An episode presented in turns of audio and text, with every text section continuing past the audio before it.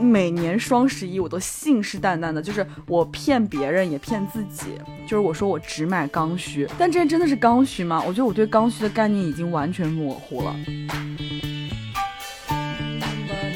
有一句话不是说吗？你买东西是在给你想要世界投票。然后我虽然不一定完全认可这句话，但是我觉得一定程度上我是很愿意去探索新的东西的，包括新的一些购物方式的这样子的。我们两个人在那边就是会聊到，就互相说服，就是你太美了，这就是为你，而且还要写着你的名字，就是那种。后我们必须要买的一个理由是，他告诉我那天是汤富生日，什么乱七八糟的理由？我当时觉得 make sense，什么东西 make sense 了？然后我就买了。真的是，我觉得人在比较快乐、比较自在的时候，他可能真的就是消费欲望没有那么强烈。我不需要通过买东西来让我自己快乐，也不需要通过买东西证明什么。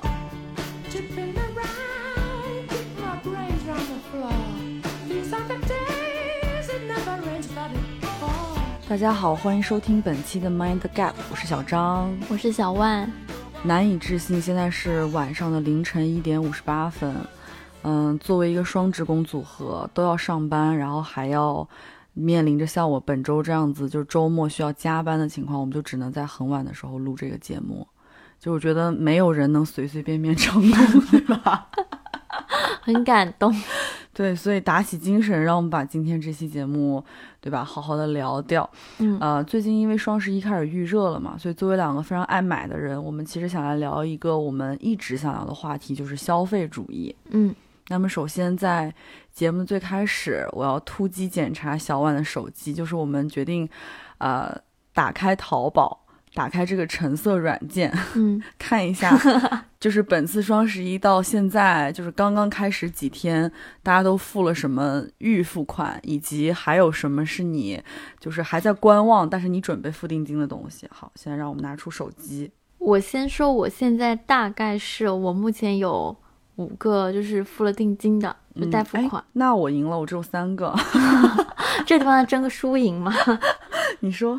有一个是我看一下，嗯，怎么很羞耻吗？为什么突然 有？我刚我大概看了一下，就是就是一些日常消耗品啦，我觉得就是很正常。一个是那个真空的压缩袋，就收纳衣服用的，这个必须要买吧？对，嗯。然后还有一还有两个是护肤品，嗯，也必须要买吧？我觉得在听的人可能会觉得，啊，为什么？为 什么这是必须要买的？因为我有脸要涂。好吧，这个我们放到后面讨论。你继续说。嗯，还有一个是牙膏，也这个肯定要买。哎，听上去还行哎，你没有任何就是激情消费哎。那我必须要说，我刚刚隐藏一个没有讲的是什么？啊，就是嗯。我买了一个三 D 打印的文件，哇，这是有故事的。而且你为什么要隐瞒？你跟我说，就是这个东西是在于，就是我前段时间就是刷，就是在网忘忘记忘记是刷短视频的时候，看到有个人推送，就是说，就是有什么东西是你不必要买，但你买了的那种傻东西。然后其中一个人推荐一个尤达宝宝，你知道尤达宝宝吗？我知道，我知道。嗯，他的一个就是。牙膏就给牙膏盖，嗯，就是它一个牙膏盖，然后你一挤的话，那个牙膏就是从尤达宝宝嘴里吐出来，然后我立刻爱上这个东西，我觉得我必须拥有。我问你，你你可知道你看的这个视频的条目是那些你不该买，但是你却买了东西？你被种草了是怎么回事？我被他种草了，而且我没看过，我我我知道优达宝宝，但我并没有看过这个，嗯。然后我就爱上，我就必须要，然后我就开始在淘宝上，在任何的，就是国内的电商上搜它，我没有找到这个东西，嗯，但是我找到了一个就是店有 3D 文件，它提供了，你可以去做一个这个，嗯哼，所以我就买了那个 3D 文件，然后我另外找了一个就是 3D 打印店去做了这个东西，我现在在等着收货。猎奇 也是好消费的一种，在我看来。好吧，我只是觉得很傻。听上去今年我们好像还 OK，对吧？嗯，那你觉得目前来讲，日常的所有这个消费品里面，你觉得你花费就花钱最多的比重最大的一个品类是什么？嗯，应该还是衣服吧，我就是很爱买衣服的一个人。你呢？哎，我觉得我也是，就我觉得这个我想好好说一说，就是当时在伦敦上学的时候，就是，呃，上课的话起床我是特别痛苦的，但如果这天我知道有有那个 sample sale。我就会早上八点钟去门口排队，而且我明知道就是轮椅的学生，他们有学生证，他们在这种 sample sale 上面会排在我前面，嗯但我不在乎，我宁愿去捡他们剩下的，我就在那边排队。然后我干过什么荒唐的事情，就是有一个牌子叫 Roxanda，然后嗯当时它在英国，它一条裙子可能要五位数吧，要上万，我是绝对不可能买的。嗯但是我就去它的 sample sale 上面，就是我就发现哇，一个上衣五十磅，然后或者是一条裙子就是一百五，就对他来说已经算它很便宜的。我当时就觉得我无论如何我一定要买一件，然后呢，我就买了一件上衣，那个上衣我在试穿它的时候，我就已经明显感到它小了，嗯，它真的很小，而且它小在胸围。就不是说我胸很大，是此刻你想说自己是个大胸美女吗？它就是维度就很紧，它明显不是我的 size，你知道吗？我当时就告诉自己说，就你知道它穿在我身上的效果，就是那种已经把胸型压的有一点，就是你知道会很尴尬，会让你穿上去不太体面 的那种状态，你知道吗？就不体面，我可以这样说。我当时就说服自己，我说我会瘦的，我就买回去了，买回去一次都没有穿过。但是我就是每天，嗯，就每到那个季节来临的时候，我我就会把它拿出来在身上套一套，然后又觉得实在是我没有办法忍受我的胸被压成这样出门，嗯 就没有办法，后来把它在闲鱼上卖掉了。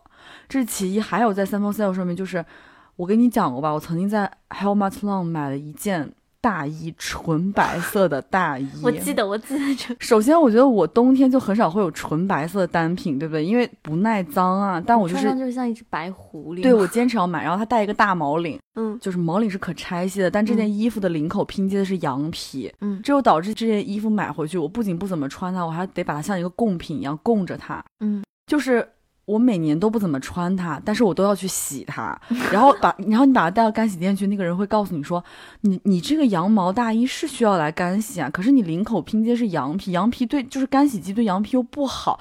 我说那你告诉我这件衣服要怎么办，要怎么洗呢？我就很愤怒，你知道吗？然后这件衣服当时我穿上的时候，我觉得自己就是权志龙哎，可是为什么要成为我全智对，可是我现在就反问自己，why？我又不喜欢权志龙，我为什么要像权志龙？为什么我就算你喜欢权志龙，为什么你要 为什么你要当权志龙啊为？什么在那个当下，我就觉得说，我像权志龙让我觉得好开心，我要买这件衣服，它成了一个理由，你知道吗？什么理由啊？就是对，我想借这两件事情来表现出我这个人真的就是，我可能对护肤品、对化妆品我也爱买，但是对没有对衣服这么执着，就我是真的投入爱那种。嗯，就我觉得那个张小慧，就是害人的张小慧，哎，张小辉不允许你这么说。她说过一句话，就是饭可以不吃，衣服不能不买。我觉得我有时候会这样哎。然后我还想说的第二个买衣服，就是我觉得我有消费，但是后面回想起来都是天坑的一个，就是买 vintage，买古着，我都服了，你知道吗？就是。就是我莫名其妙的会那那件衣服，它明显在我身上就是过大，或者是我根本不缺这样的一件衣服，或者是明显它穿在我身上，它就是一件旧衣服，但是我就是要买，就是我可能就是因为我觉得它是这个牌子，就我这里就也想讨论嘛，就是说，你觉得你喜欢一个东西，你是因为它的品牌，还是因为它这个东西它真的很好？我一直觉得这个这个问题我没有答案，就是我不知道买 vintage 的时候那个心到底是，就是为什么 why？我觉得我此处笑你，不是我在嘲笑你，就是我深表我也是深受其害的一员。就真的，我觉得我暂时没有办法回答你，就是买 vintage 到底是为了牌子，还是为了这个衣服我们真的就喜欢。但是我时常觉得，就是 vintage 绝对是氛围感加持的一个东西。就比如说现在有氛围帅哥、氛围美女的话，那 vintage 绝对就是氛围衣服。嗯，就是你在那个暧昧的情况的笼罩下，很多之前就是跳脱出这个环境，你觉得是破不一样的东西，那个时候你就觉得散发着圣光，对，你就觉得 它被 无数的时尚人士加持之后，你就开始买它了。就是我想举一个，我不是之前跟你说我很好笑的一件事情啊，这真的 非常好笑。我现在讲出来还是有点羞耻，我真的觉得，就是我嗯，之前去有一次去那个首尔玩的时候，然后也是跟朋友一起逛 vintage 店，然后在那家店里，然后我就看中了一条蓝色的丝绒的半裙，我当时觉得这条裙子好好看，而且就是首尔就是大家都说很好买东西嘛，所以我当时就觉得我得买它，然后我就毅然决然的买下了这条裙子。然后其实回国之后，我冷静下来，我穿了几次，就老实说，它在我身上并不是那么的好看。嗯，你嗯什么你？因为它很好看，就是因为它，它对不起，就是 就是因为它是松紧的嘛，就是老说那个松紧的，就是有一点显胖啦，也也是我本人胖了一点点，然后。它不是那么的好看，至少它不会让我变得更好看。嗯，但是我该不该摁呢？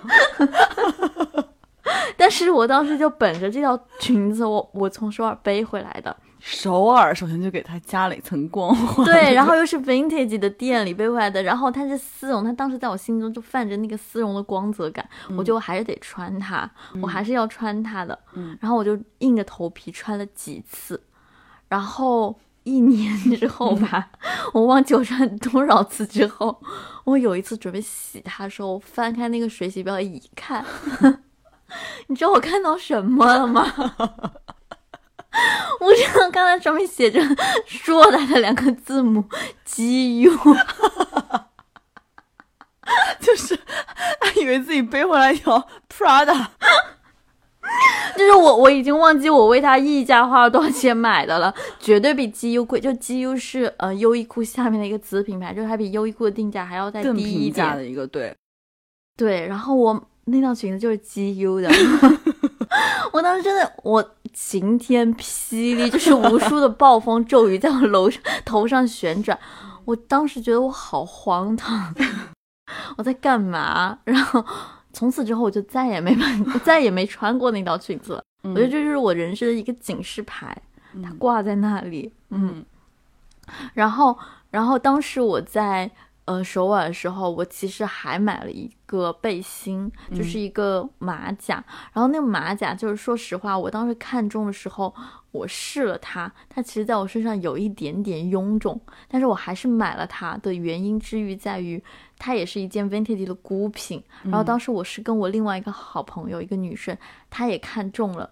然后他很喜欢，然后他喜欢之后就，因为她是个很好看女生，然后就加持，我觉得这件东西是好看的，是对的。嗯，然后我就想在他前面，好胜心来了，我就立刻买了它。你好心机啊，在争什么？我先看到的，好朋友也不能让。然后重点在于我买回家之后。我一次都没有穿过，它在我身上就是很胖，该胖还是胖。然后我现在决定，就是如果下次我好朋友来我家，我送给他，我觉得他比我更适合。嗯嗯，说到这个，因为刚才分享了很多我们就是在买衣服，就是我们自认为我们在消费方面最大的一个品类吧，或者通俗点讲，其实我们最爱买的一种类型的东西就是服装嘛，服饰类的。但是我记得你今天跟我讲了一个，我觉得也很猎奇的，就是。你有一些新的消费场景哎，你要不要分享一下？啊，对，就是这个新消费场景是怎么来的呢？我觉得也是我我本人首先就是从前面听下来，我也是个很容易被洗脑和种草的那种人。我觉得就是那种站在大马路上，就是脸上就写着“快来赚我钱”的那种消费者吧。然后比如说我最近我买了一个，就是时下还蛮流行的一个，呃，那个叫什么呢？一个一个概念吧，就是 NFT。就说实话，我讲出来之后，我也没有办法给大家延展和解释，因为我搞不懂那个东西，他觉得就是我认知范围外的东西。然后我是，就是嗯，平常听朋友和同事他们有聊过这个概念，然后他就是，嗯，一个虚拟消费品吧。然后某一次，然后我就在一个平台，我觉得这我对这个东西很好奇，于是我就消费了，消费了两次，买了两个。然后我买那个平台，它主要是卖，其实就是虚拟的。艺术品的，然后他很聪明，他就结合了时下一些流行的元素，比如说他是卖艺术收藏的，然后加了 NFT 的一个概念，然后加了盲盒，嗯，然后我就接连买了两次。嗯，就说实话，我现在也不知道我到底买了个什么东西，嗯并它也不是实物，我就放在那里了，就很莫名其妙吧但。你是快乐的吗？这个消费过程？我当下是快乐的，因为这个东西是限量的，然后它是盲盒性。我是从来没有买过泡泡玛特的人，我也是我对这种潮玩也不感兴趣吧。但嗯是那个盲盒，我为什么会买第二次？是因为第一次我就抽中了它的限量款，那个仅售九十九枚的，哦我又被这种东西鼓动了之后买了第二次，第二次我也抽中了。哇，那你 那你为什么没有买第三次？还没发售呢，我可能会买。它不是每天都有的。哎，那我觉得跟你相比起来，我的新消费场景就显得嗯接地气许多，你知道吗？但是我觉得很有意思，我从来没有想过要去接睫毛，但是最近我有点想去接 睫毛。然后，但是同时我产生这个想法之后，我又知道，一方面我身边很多朋友在做这件事情，而且可能效果也很不错。可是我一方面又在想，就是那么小的一个东西，谁会注意到？就是睫毛，现在已经到了连睫毛都需要去美容的程度嘛？就是反正我是从来没有做过的，我就但我很好奇，而且我对自己产生这个心理很好奇，就是我一直在想说，我从哪一刻开始，我突然就是一下子我就是觉得说我应该去种个睫毛，我到现在没有想通这件事情，但是我决定本周要去实践一下哦，这你已经。定好了 要去了是吧？我要去，所以你有种过对不对？我有种过就是我本人种睫毛的案例非常 失败，就在于我种过两次，然后第一次也是。我是跟我女生朋友去的，嗯然后我也是很好奇，我从来没有做过这件事情，然后我就去种了睫毛。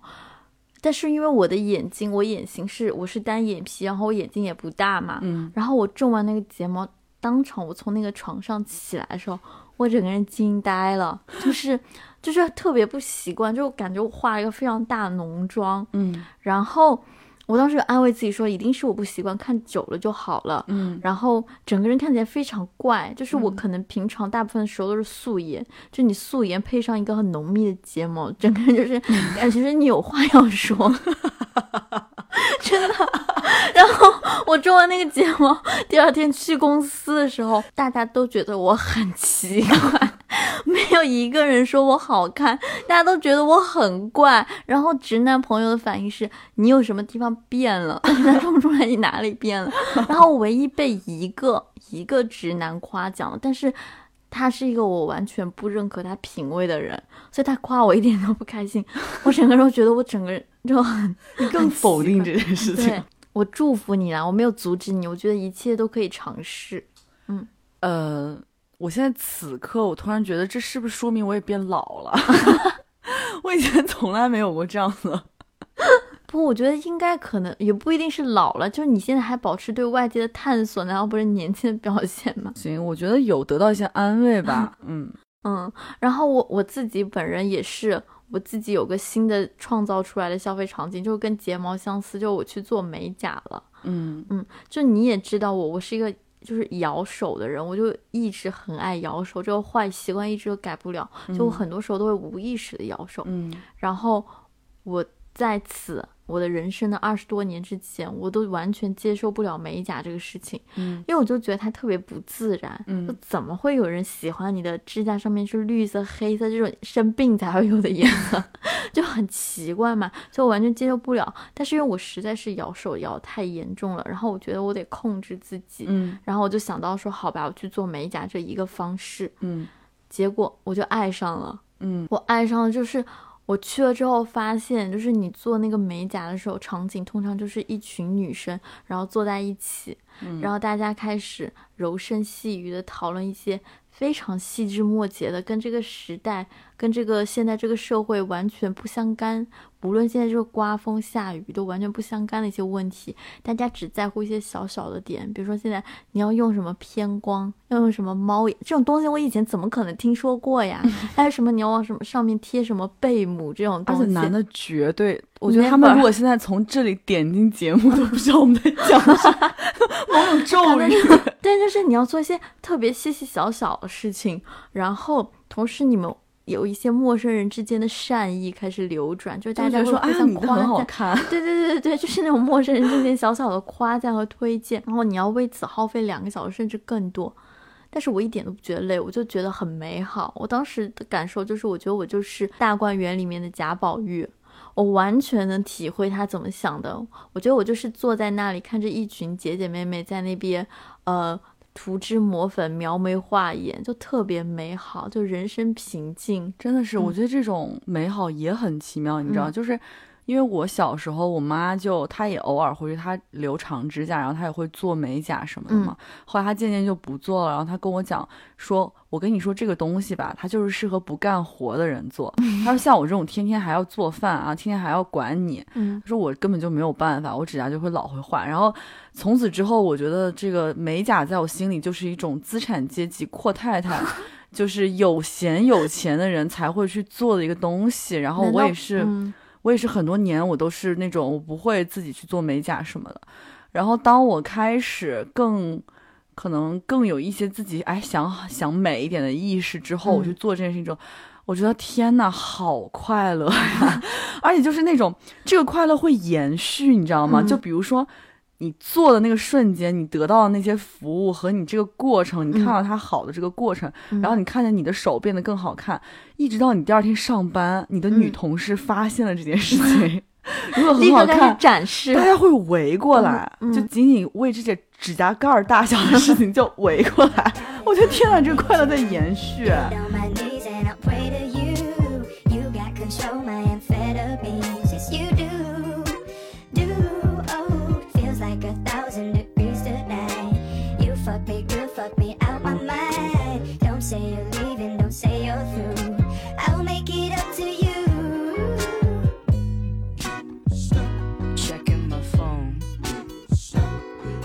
My mind for that head.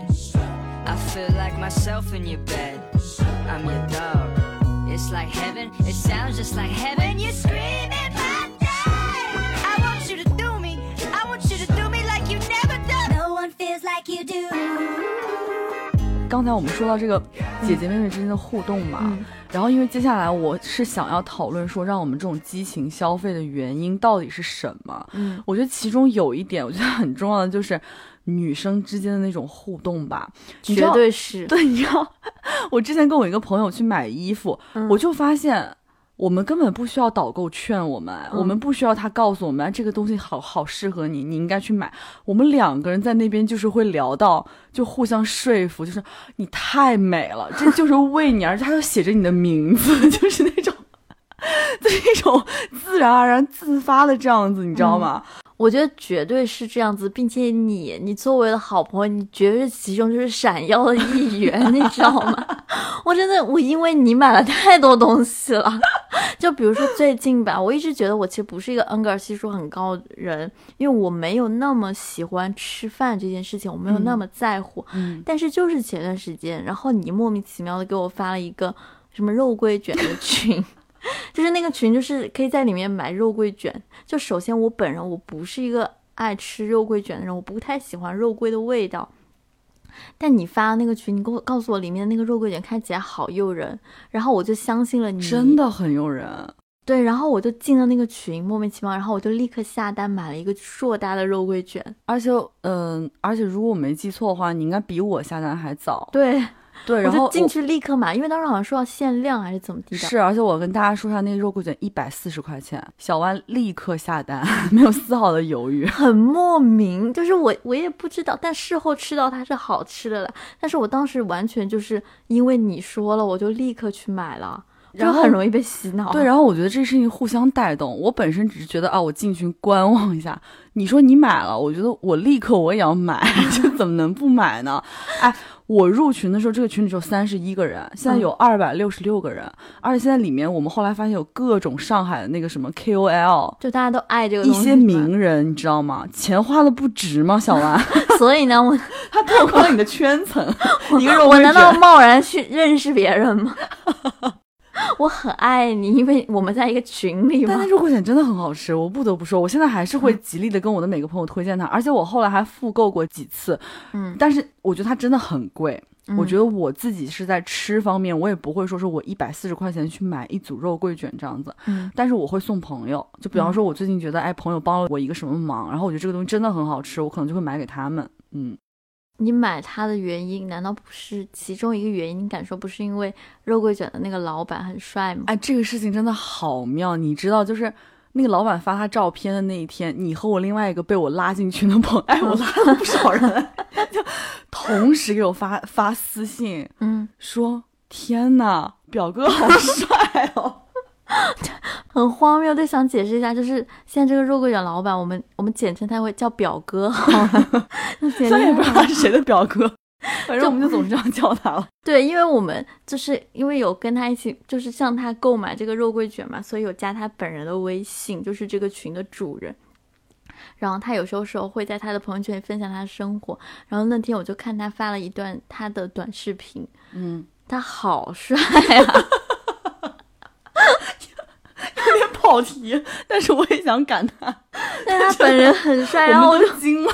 然后我就惊了啊，这么帅，然后就忍不住给你发了私信说好帅啊，嫁给他一定很幸福吧？就已经开始畅想和表哥一起过日子这种。而且你知道，表哥他有时候会那种，就是他那个肉桂卷是只限上海同城嘛，嗯，但是他有时候可能会一时兴起自己在家里面做一些别的鸡事，对，群里面喊说：“我今天做了一个什么东西。对呀、所以表哥很多才多艺，嫁给他没错啊。天呐，上海有表哥，好好。你行吧，也都是家人，家人们，你说的像你真表哥一样。对，这区别就在于，就是，嗯，你你找这个表哥，你还是要付给他钱，你才能吃到好吃的东西。以后嫁给他就不一定了。不是我上次，我昨天不是还去阿童木的工作室玩就我？们另外一个朋友，哦，对，然后我们就是我上我还跟他说，说我上次买那个肉桂卷很好吃，然后下次白天下午去他工作室的时候，我们两个去的时候，我们就给他带一个肉桂卷。嗯，什么？你要去他工作室，你就是想勾搭表哥，我没有，我本人我只是我只是只想买那个肉桂卷？表哥发过你家猫的照片，表哥还夸你的猫很可爱。我跟你讲，这我我为什么会给他发猫的照片呢？是因为首先就是那个时候给一些买家返图，然后我只是用我的猫拍一张照片而已。哎，但我觉得表哥确实是一个特别温柔。哎，为什么我们这段一直在夸表哥？就是你知道，我有一次我给我朋友买完之后，但是他那个闪送的地址比较远，嗯所以他就在微店里面，对，因为他渠道是微店嘛，他在微店里面给我留言说那个可能要补一点运费。我表哥好残酷，他不是我的表哥，他让我补点运费，结果大概隔了三四天才看见嘛。嗯，然后我就跟表哥说：“我说我有你微信，你下次如果我没有看见的话，你可以微信跟我说这件事情。我，哎，哇。哎，难道不是你在那边勾搭表哥？你为什么说我呀？你为什么让他私信你？这件事情就在就在那个微店解决，不可以吗？你们俩为什么莫名其妙的大晚上要为表哥在你争风吃醋？我没有，好吧，我就是跟他在客服里面聊天，然后表哥人真的好好。那他有最后在微信里找你吗？没有，所以我哦觉得就是可能也不会有进一步的。但是我跟你讲，很奇妙，我觉得人这个心态很奇妙。就是以前我不知道表哥是个帅哥的时候，他经常发一些他的那些什么吃的，或者他哎，他做的那些东西真的很好看，你觉不觉得？嗯就让人很有食欲的那种，不是说摆盘很精美，它是真的让你觉得很美味嘛。嗯，我以前会觉得说，哎，这种我我我可能就随手我就点个善意的赞。自从我知道他帅哥之后，我从没给他点过赞，我也没好心机啊！你刚刚还说你给他点赞，我从未我 never 跟他点过赞。enough。OK，表哥真的，我跟你说，他必须给我们钱。我好吧不好，你给表哥哥点赞，然后呢？没有，然后就我就是想说，现在我自从知道他是个帅哥之后，我每次都会想说，哎呀，还是不要显得我太主动。就是哎，你知道上一期节目里面我们还在聊说罗翔告诉我们要爱具体的人，嗯就不要爱符号化的人。我们现在完全爱上了表哥的符号，我觉得根本没有在践行此事。所以我发现，就是男色可能也在刺激消费，对不对？有可能。你觉得你觉得表哥会跟我们其中任何一个人在一起吗？不会的，不会的，这点理智我还是有的。那好吧，那那就把它在这段结束掉。我把表格剪掉，我不给他露出的机会。好吧，对，然后刚才说到你是说，你说什么来着？忘掉。我说我是一个，就是会被你就是突然种草，然后莫名其妙买很多，我根本不会买东西的人。对，还有一个就是，呃，化妆品。嗯，我们之前种草了非常多化妆品，超级多我记得。当时在伦敦，我觉得我最迷惑的一点是，就是迪奥有一个那种唇蜜，就哦无色的那个东西。对，它其实已经出了很久了，但是我那个时候不知道我是看到哪里，反正我突然很上头，我就觉得它很好看。然后结果当时我们俩还到了商场里 面去，我当场涂上了嘴，然后你也觉得哇，好好看。我跟你说，这个这整个听起来都很迷惑，在于 首先它不是一个迪奥的新品了，它已经存在很多年了。然后我之前见过它无数次，我都觉得这是一个什么玩意儿，就是很腻嘴的东西。东西，它绝对不是一个好用的唇膏，我从未动心过。但是就是你跟我说这个东西好好，你你的描述我现在都记得。你说它涂上嘴就是那种嘟嘟唇的效果，嗯就感觉有嘟，就给嘴打那种嘟嘟唇的那种针。对，然后我我我我不知道为什么，我脑海里面还有个画面是我们在 self regis，就是我上嘴了之后揽镜自照，我们两个人就觉得哇超美。绝对要买。对然后关键是不仅我买了，你也买了，然后这个东西我到现在还没有用完，它一定已经过期了，它是一五年的时候买的，就我根本我我用了三分之一都不到。就很，但是我用完了，我应该是就是咬牙用完了，就很迷惑，它绝不是一个好用的单品。刚才说到我种草你的嘛，嗯，我印象当中就是我其实回国之后，我已经对那个化妆品的消费欲望很低了。我也是，但是我去年十月份我来上海，就当时我还在在北京住嘛，嗯然后我来上海来你家的时候，嗯又是有一个必要的环节，就是两个人开始就我看你那些化妆品到底有什么，就是嗯 就哪怕我根本没有消费欲望，嗯，我就在看嘛。然后我记得当时你跟我说资生堂有一个那种慕斯状的那个哦对对对腮红，它是一个呃膏状的腮红，是一个腮红膏。天，你知道它到现在都是我心中的白月光。我觉得嗯我迟早有一天，我即便今天不买，我未来也一定会买，嗯因为你告诉我说这个东西它在你脸上就像夕阳照在你的脸上一样。天呐！然后我当时还试了，嗯，怎么会有这么美的腮红？我当时的感觉是，我记得，我记得，我当时跟你说，这东西涂在脸上，你就是把夕阳的余光涂在脸上。对，就基本上我感觉女生互相到彼此家里面，大概会有一个小时。一到两个小时，如果你拉开对方的那个化妆台里面的所有东西，你们能够不间断的聊，一晚上都可以聊，我真的觉得哇，太神奇了这件事情。嗯但这个画这个腮红，我觉得你没必要买。你现在每次都可以到我家来涂，因为你已经闲置了，对不对？我已经很久没有用了。然后，但是我也被你种草。你还记得我买了一个苏库的眼影吗？嗯，是 那个东西，想起来，我现在也是，我用它的次数应该不超过五次。嗯就是它是一盘非常非常非常淡的眼影，你可以涂在我的眼皮上。眼皮上就是看不见的那种程度，几乎吧，嗯我不知道你什么。然后我当初为什么买它呢？就是因为那个时候你突然有一天跑过来，很兴奋的告诉我这盘眼影绝美，涂在眼上就是哎温柔。我跟你说，你连词儿记得都是对的，我嗯一定会说“绝美 ”这个词。就你是神经病，就是我说天呐，我涂上的是温柔本人，我嗯看起来就是很温柔的一个女的，对 心情很不错的一个人。对。然后我跟你说，这是口口相传啊，前提是就是我在我们另外一个朋友就郑小纯的家里面，嗯我是试用了这一盘。嗯我当时试用的时候觉得说，天啊，世界上怎么会有这么好看的眼影？嗯，我要立刻推荐给小婉。你知道你当初跟我说的也是这么跟我说的，因为你就说，因为它的原主人就郑小纯嘛，她也是个很漂亮的女生，然后你说她好爱这片这盘眼影，它涂上去整个人温柔，然后你涂上去也整个人都很温柔，然后我就觉得两个美女的加持，我必须买它，怎么可能不买？然后我当时就立刻去买了它，但到现在我都没有用它，我也不知道为什么，就用次数很少。嗯。你现在会用吗？没有啊，它现在还在。它大概是一六年的时候买的吧，它还在。我偶尔会用，但是我现在发现我用它怎么画我都觉得好脏，就是说好的温柔、清透、一可人个脏的美女，对，又很莫名啊。然后我之前我买 Tom Ford 眼影也是，我唯一的一盘 Tom Ford 眼影也是在我另外一个朋友他的种草下买的，因为那个时候他就是这盘眼影是当当时 Tom Ford 当年的一个限定色，然后他告诉我这个颜色必买的一个理由是。它是个紫色的眼影，然后我觉得我没有，我必须要。但想想我没有东西多了，我 我必须要嘛。然后当天，然后我们必须要买的一个理由是，他告诉我那天是 Tom Ford 生日，这 什么乱七八糟的理由啊！我当时觉得 make sense，什么东西 make sense 了，然后我就买了。就是。就像我什么乱七八糟的穿上像东西权志龙，我为什么要像权志龙？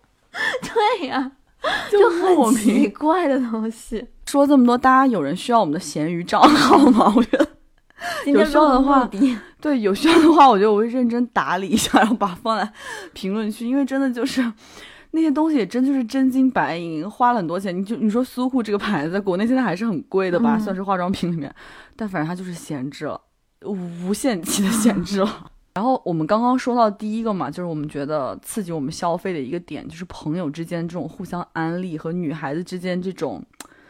这种碰到好用的东西时候，那种真诚的推荐和嗯很兴奋的这种状态，嗯我觉得第二点还有一个，就真的是我觉得社交网络的蓬勃发展吧。你知道我自己的感觉是，因为我是很晚才看直播的，我一直不觉得这是一个特别就是我会主动看的一个东西。但是反正就身边太多朋友在看了，尤其是李佳琦跟薇娅这样，就突然就红了。嗯，然后我就会也会也会很感兴趣，说，哎，去看一看是不是真的很便宜。你知道我第一次看直播的时候，其实很晚了，我记得应该就是一九年还是二零年的时候，反正很晚。然后嗯我进去的时候，我惊呆了，我觉得像一个大型邪教。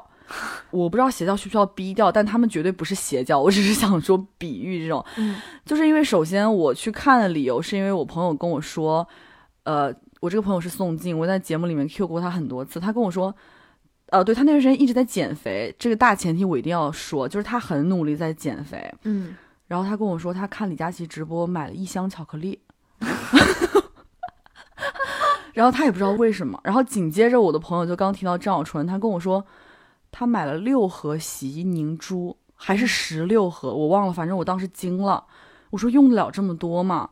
然后后来因为他们都在看嘛，所以他们知道我当时想买一个精华，就说：“哎，今天李佳琦会播这个东西，你去看吧。”我当时就想说：“OK，那我只买我需要的东西。”嗯结果我出来之后买了一堆东西，就我觉得像什么卫生纸、棉柔巾这种，我就会觉得是刚需啊。嗯，然后还有就是说，对，说到刚需这个词，我现在痛恨这个词，你知道吗？就是，就每年双十一我都信誓旦旦的，就是我骗别人也骗自己，就是我说我只买刚需，比如说洗衣液、卫生纸，还有女生可能会用到卫生巾这样子的东西，然后还有养猫的话，我会想买猫砂。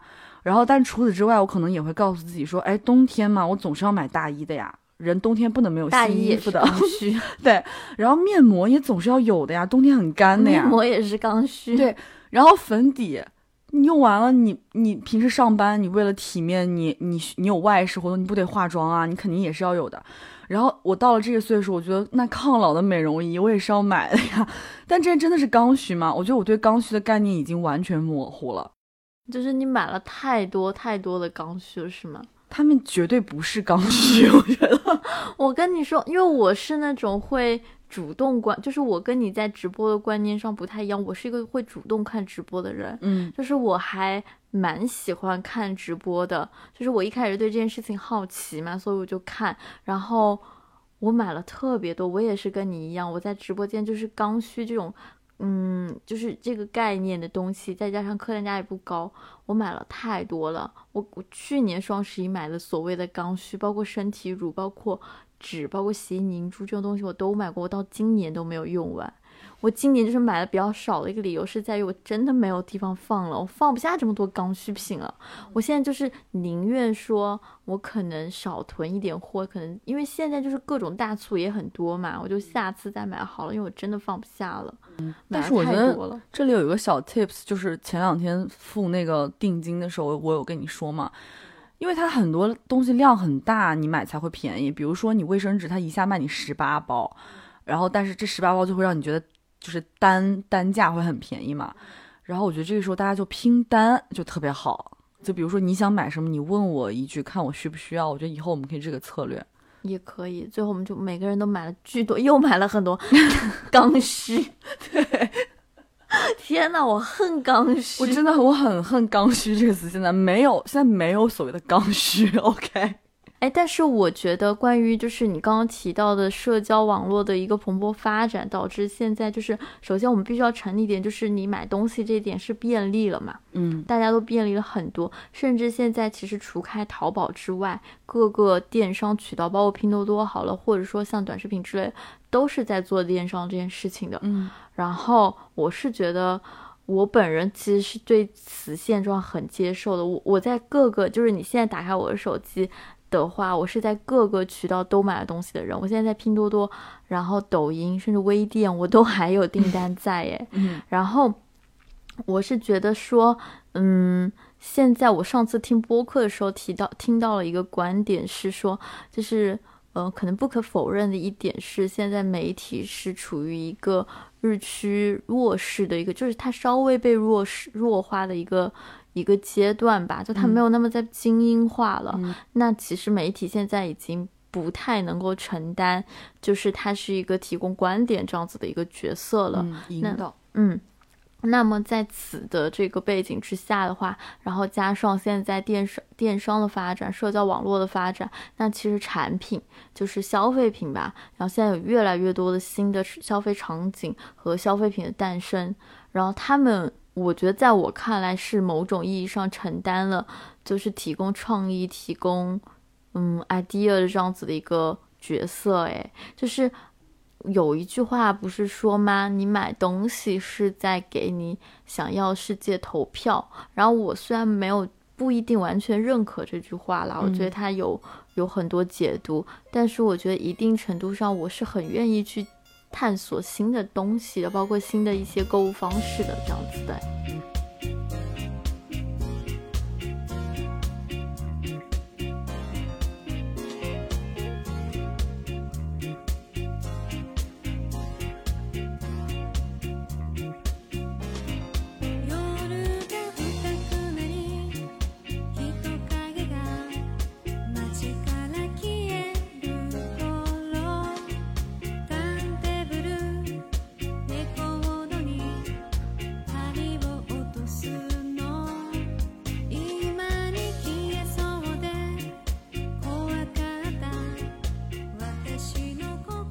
那你觉得你到底什么时候是你购物欲望最强烈的阶段呀？对，我觉得这个也是我第三点想说的，因为我们还是在聊刺激消费的原因嘛。嗯，我觉得我的生活状态跟此跟此事也息息相关。嗯，就我有时候觉得生活的烦恼可能会让你消费增多。对你，你知道前段时间我因为工作原因不是去了趟北京嘛？嗯，然后我采访到了一个就是我的采访对象，然后。嗯，当时我们的问题是对，因为我们当时城市想的和北京这个城市是有关系的。那我们当时最后一个问题就问他的是说，就比方说，呃，从早上七点到晚上十二点，呃，你在北京要度过很可爱的一天的话，你会怎么规划你的这个行程安排嘛？就是他觉得他可能你让他现想，他想不出来可能美好的理想的一天到底是什么样。但他觉得他曾经过过一些在北京过过一些他觉得很愉快的生活，他觉得他想要分享出来嘛。他说这一天可能是这样的，就是他说去北海公园划船，然后他可能想去什刹海羽毛球馆打个羽毛球，嗯，然后再去新街口要吃一个新川凉面，晚上再骑再骑车去小平或者去愚公移山看演出。然后再回到他当时在胡同里的家嘛，嗯，然后他是他原话是说，他说那个时候他觉得他很幸福，他也觉得很满足，嗯，他就他就是简简单单，他说这样一天可能花不到五十块钱，但是他也没有任何值得自己去用消费愉悦自己的理由。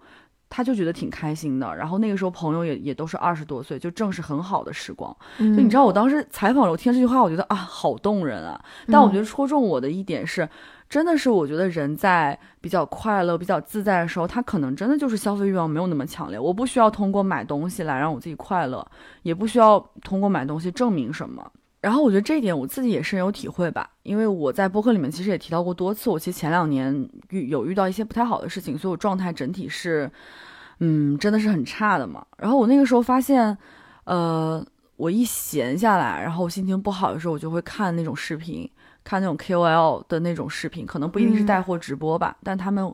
呃更可怕的是，他们是在传递一种他们觉得很高级的生活方式，然后其中有很多产品，你会觉得说你也要拥有。呃，我我到现在回忆起来，有一点我就觉得不可思议，就是我前两年曾经有一个时段，我非常想要一个 Chanel 的 CF，就是那个嗯包，嗯那个包现在大概要四五万吧，就越来越贵嘛。我到现在为什么觉得它荒唐？是因为我现在完全不想要它，我到现在我也没有拥有它，但我完全不想要它。我现在每天在上海，我就背我之前就是在英国的时候，或者是回国之后看展览的时候买了一些帆布袋，什么泰特的那个包，我每天很开心啊，我也没有觉得说我必须要有一个这个东西。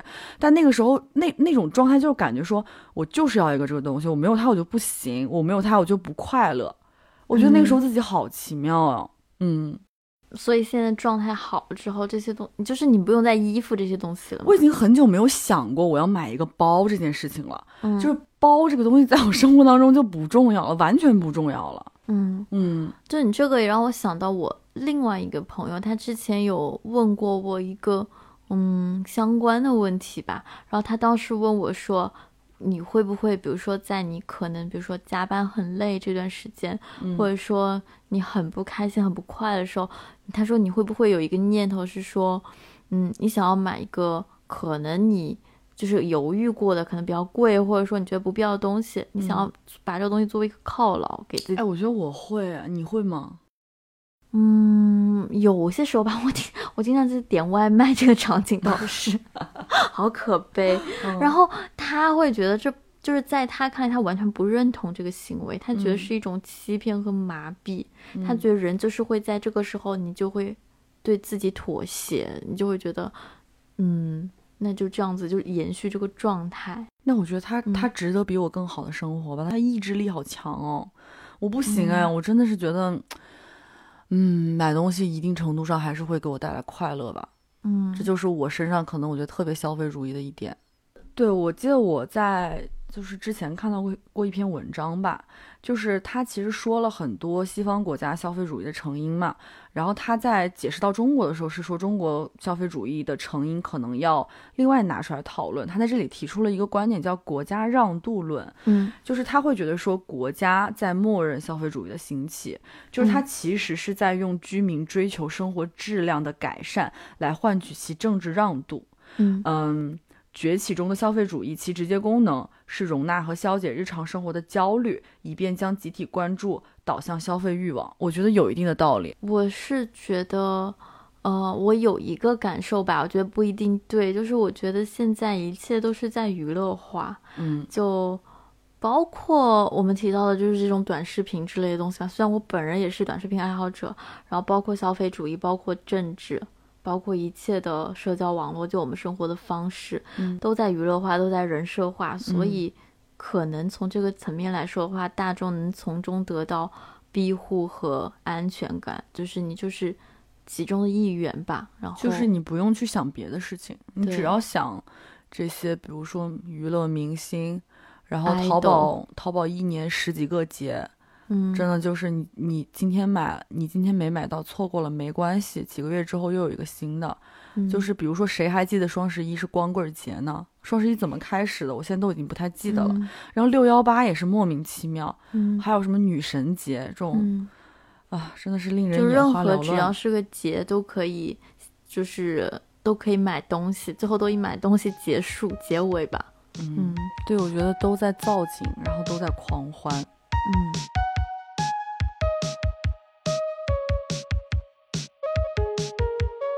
那闲扯了这么多，你觉得就是消费主义给你的生活带来什么影响，以及你想改变这种状况吗？哎，我先说一个前提啊，就是以我对你的了解，我觉得我们俩嗯都不是那种所谓的特别想倡导极简主义，嗯想要反消费主义。我觉得我们不是，我们一一定程度上，我觉得消费主义给我们带来了一些快乐吧。嗯，但是我也知道我们俩都是，嗯、想要往一个更理性、更节制的方向去发展的。嗯，对，我觉得你说的对，就是我现在我依然觉得我是一个热爱消费的人。我当然是希望自己的就是消费的技术能够精进了，但是我觉得消费能够带给我，就是它是一个在我的心中来看的话，消费等同于生命力。哎嗯嗯，就是它是一个，嗯，一个表现是你对这个世界还有所眷恋吧，你还有那么多想买的东西，那么多想穿的、想看的东西，对，你在，嗯，热爱世界嘛，这样子。然后同时，我是觉得消费是一个，嗯，二次创作的一个对物品的一个二次创作。嗯就比如说好了，我们都买了同一个东西，比如说，呃，一幅画或者一个使用品，那你把它带回家之后，你怎么来使用它？你把它安安放在哪里？你是把它挂在你的卧室吗？还是挂在你的客厅？或者说你就把它放在门口？每个人的使用都是不一样的，嗯你都是在对它进行这个空间或者说这个场景的再次创造。嗯，对，但是我觉得物品是一定要使用的啦。嗯嗯嗯，不包括装置也好，对，所以我是觉得，嗯，消费在我看来，心中就依然是一个很有活力的一个表现吧。嗯，我很爱买东西。然后我也觉得，可能刚才我也说了，买东西一定程度上给我带来一些快乐，而且我觉得可能体现在我刚才也前面也说了，就我觉得我本质上还是个挺恋物的人，嗯就是我是那种，呃，现在说感觉这个场景有一点变态，就是我是那种，我假如说买到了很好的羊绒的可能围巾，嗯，我有时候晚上我就会抚摸它，是不是很变态？但我真的就会我经常就会觉得说，天呐，我买到了一个好好的东西，我好喜欢它。就是我无论就是多久以后，我回看到这个东西挂在我衣柜里面，我摸到它那个手感，我还是觉得我好开心，好就洋洋得意嘛，对，就是因为我买运亨通，说明我买到了对的东西。好眼光。对，哎，那你觉得讲了那么多的话，那如果此后你要立一个关于消费 flag 的话，你希望自己在不被消费主义洗脑的路上，你能做什么？你能做得更好吗？我觉得首先有一个就是我这么多年一直孜孜不倦想要去做的事情，就是尤其是在衣服上面啊，嗯就是我想说少买一点便宜的东西。嗯就是可以攒几个便宜的这个价格，然后买一个贵的，然后真的能穿很多很多年的东西嘛。嗯但我就至今没有做到，我就是还是非常容易被流行蛊惑，就我嗯会觉得说，哇，今年我要是能穿上这个就，就就最美的绝美。对我 走在路上我都带风这样子。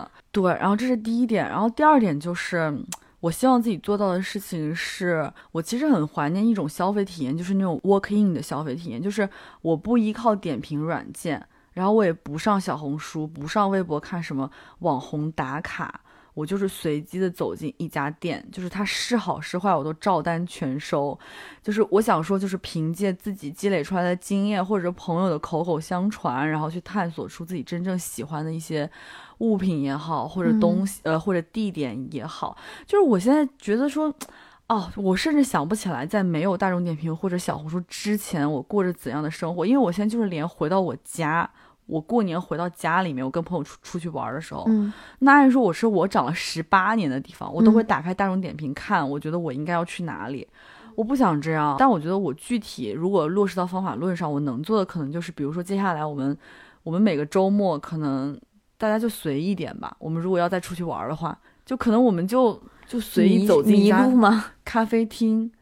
但你刚刚说到网红打卡那个，呃，我想插播一句，就是，啊、就网红打卡重灾区小红书嘛，然后最近就是大家网上对他骂声一片，然后就觉得他就是一个照片，就是尤其是他不是最近的一个被爆出来的新闻，就是他拍的那个景点，就实质性跟小红书上看到的完全是两回事嘛，然后大家在骂他，但我是觉得说。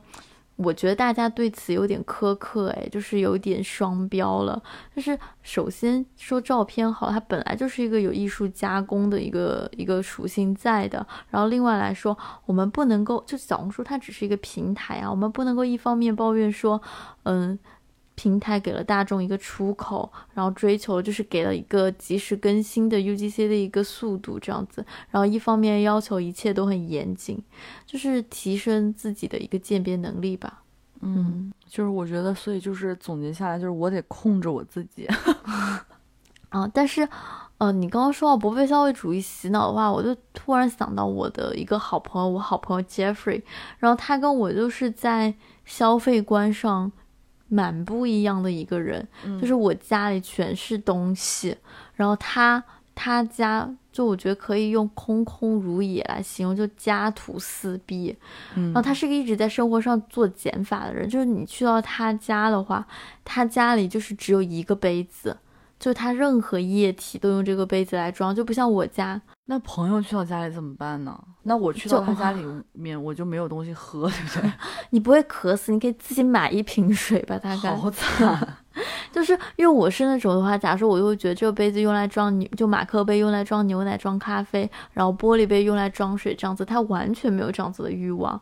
然后所以就是之前我搬家的时候，然后他就要来帮我搬家，我就说我任命他为我搬家的一个总督，就他有帮我扔东西的权利，我本人不容反驳，因为他就是完全跟我们不一样。然后我觉得。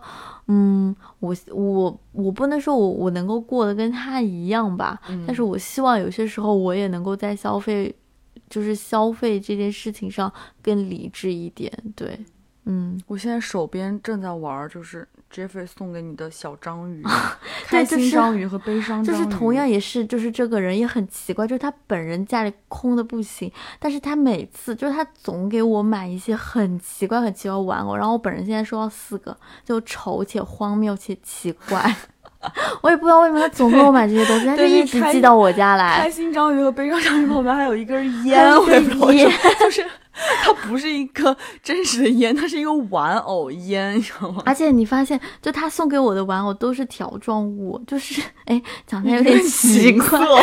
但完全没有，就是就是那个他说这个东西的好处在于，就是它填补你坐在沙发上的背后的空隙。哦，我觉得 make sense。我被种草了，我草这根烟，我都把这根很丑，你？拿走。你知道，就是他昨天晚上他又给我下，因为他下单之后那个淘宝我会收到提示，你知道他、我收到什么了吗？嗯，我第一个东西我勉强能接受，就是那个扎头发的头绳，然后是那种小动物的小乌龟、小兔子、o k 这东西还能用吧。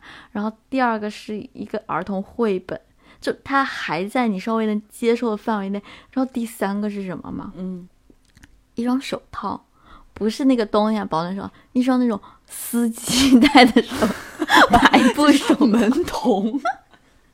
why why 我要收到这个东西？我我真不知道我为什么说收到这个东西。这 我觉得，我觉得 Jeffrey 作为朋友，他有在爱你了。那要不然你把表哥让给我，好不好 No，back。我爱表哥，表哥真的什么？你抢先表白？你在干什么？算了算了，就 就这样吧。一个心机婊！我我要扯你的头发。那把这一段全部不咔就放进去好了。拜拜，表哥晚安。不然吐了我要。你要跟表哥表白，我就跟表哥说晚安。拜拜拜拜。拜拜。今天谁说拜？我没因为 COVID-19 让我没工作，所以我在我的沙发，英文是 Let myself up，我暂时没计划。闹铃在早上八点钟响起，强制把我的脑袋给开启。打开我常用的 Google 形式里，他说今天没有工作需要你。我该怎么说呢？忙碌的人突然闲了，老天快把我杀了。所以说俗话说得好，为你关上门，我也在开扇窗，把你的人生给修补好。打电话到天上，结果老天说这疫情他也修不好。突然客厅有道光指引我方向，有一道亮光象征着希望，于是肩膀我马上就前往。